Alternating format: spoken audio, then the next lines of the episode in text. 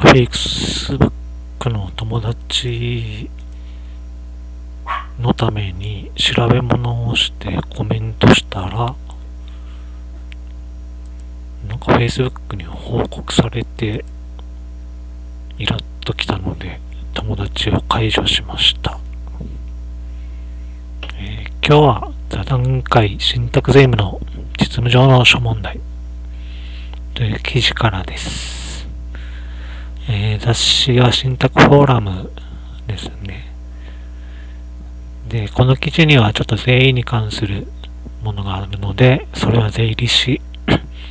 あと法令上使用書士ができない業務についても書かれているので、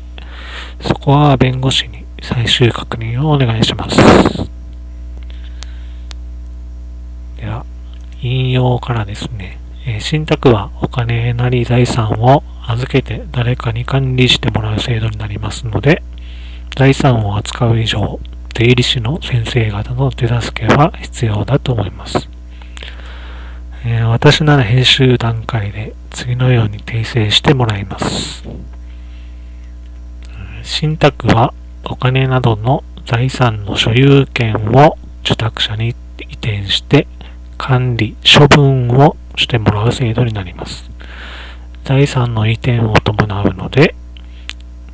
税理士の先生方の手助けは必要だと思います。また引用に戻ります。えー、登録免許税や不動産所得税は、それを受益権化しておいて、それを流通させれば節約になります。えー、これも私なら編集段階で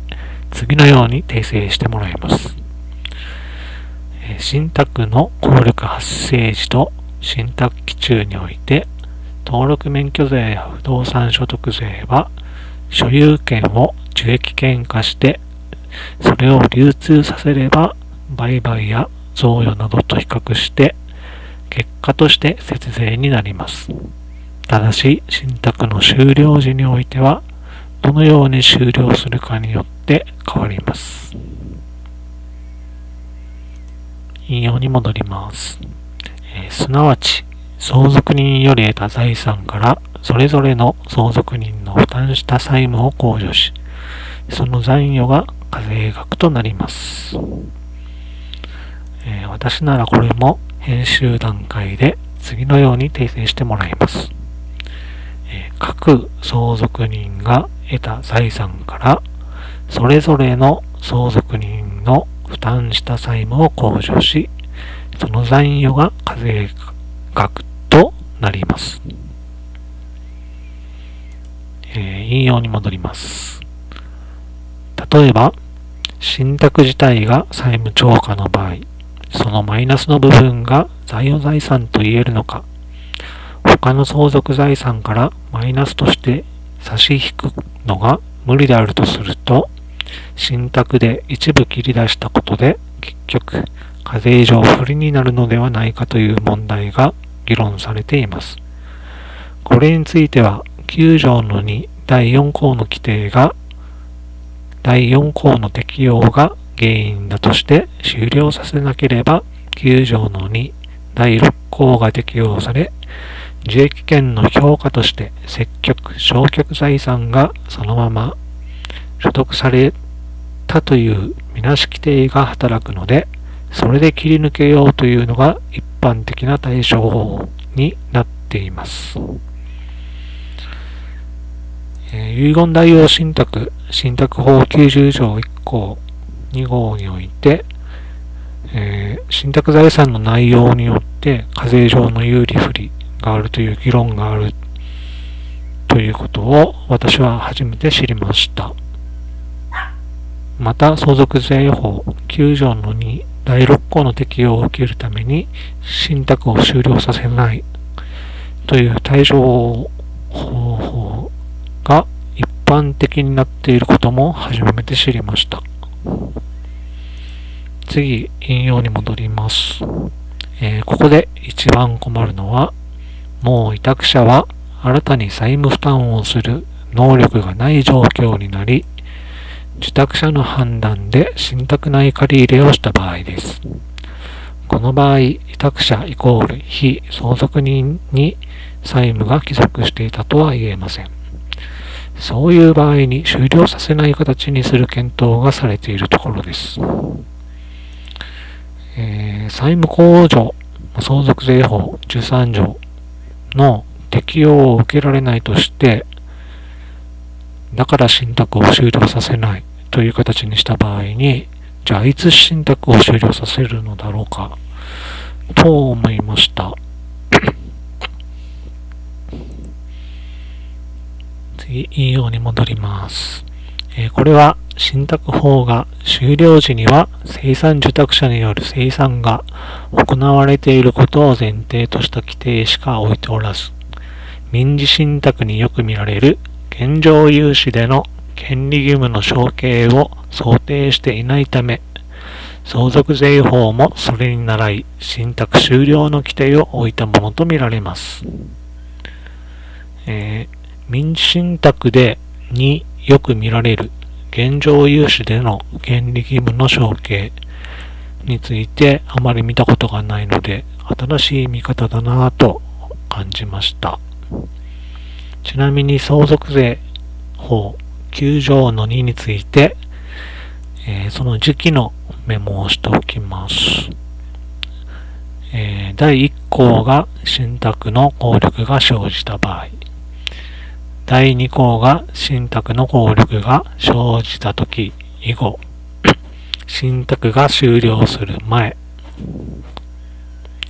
第3項が信託の効力が生じたとき以後、信託が終了する前、第4項が信託が終了した場合、第6項が信託の効力が生じたとき以後、信託が終了する前。なので、時期によって受益者、受託者の範囲が変わります。えー、引用に戻ります。2018年に某金融機関が東京国税局に紹介をしたところ、当局の考え方を示している部分がいくつか出ています。すなわち、信託が終了した場合、生産受託者は債務を弁済した後でなければ、残余財産を残余財産受益者などに給付することができないと、信託法181条でされているが、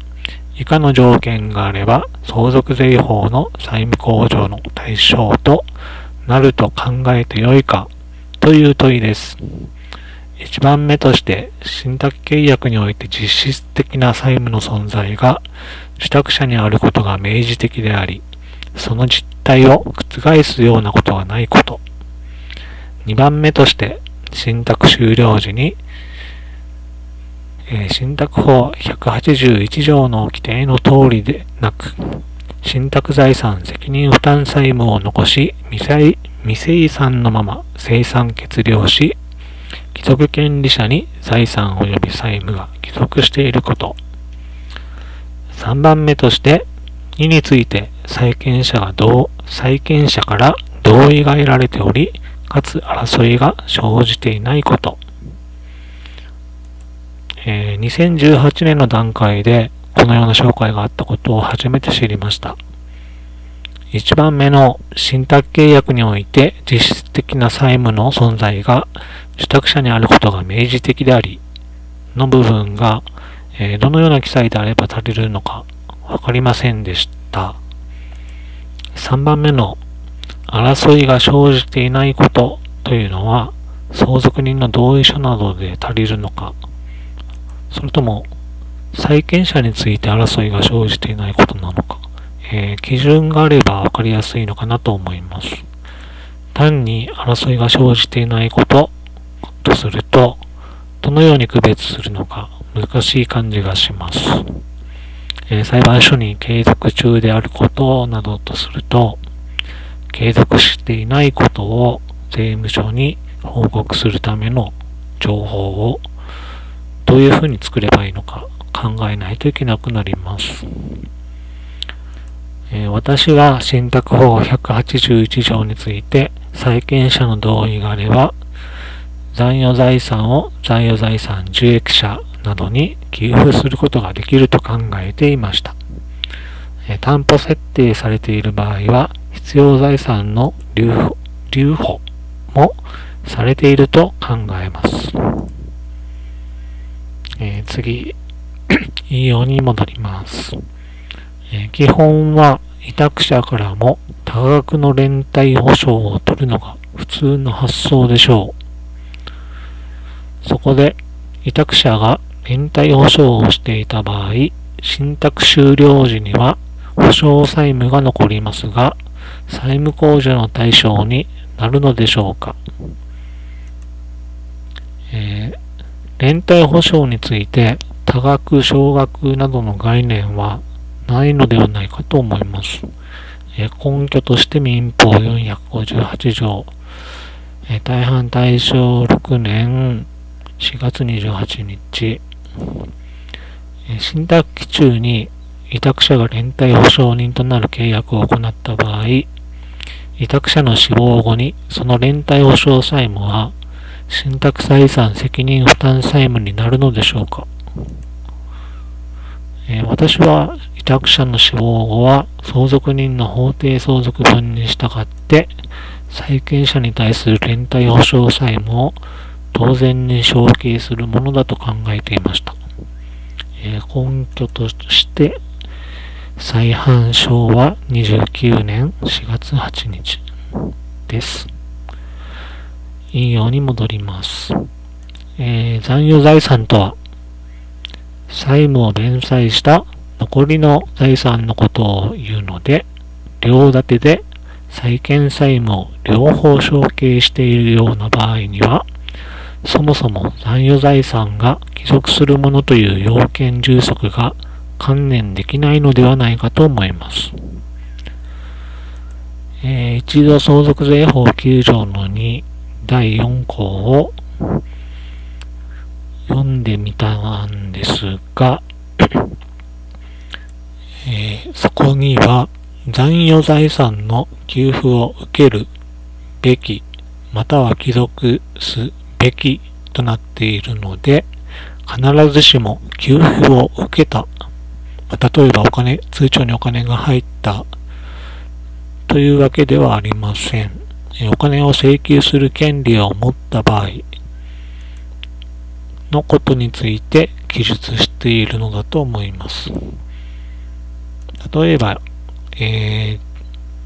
委託者兼受益者が死亡した瞬間ですね。えー、そして、権利を持った場合に、とえ受け取っていなくても課税されるのであれば、えー、両立てで債権債務を両方承継していくような場合も、残余財産が帰属すべきものとして関連することができるのではないかと思いました。えー、参考として、信託セミナー4、有比較の P72 からです。引用に戻ります。えー、受益者などの定義は、9条の2第1項に、当該信託の受益者など、括弧受益者としての権利を現に有する者及び特定委託者を言う。以下、この説について同じ、括弧閉じとされていますが、ここに貴族権利者を読み込む、読み込むことはできるのでしょうか？えー、相続税法9条の2第1項は、信託の効力発生時の条項なので、貴族権利者を読み込むことはできないと思います。以上です。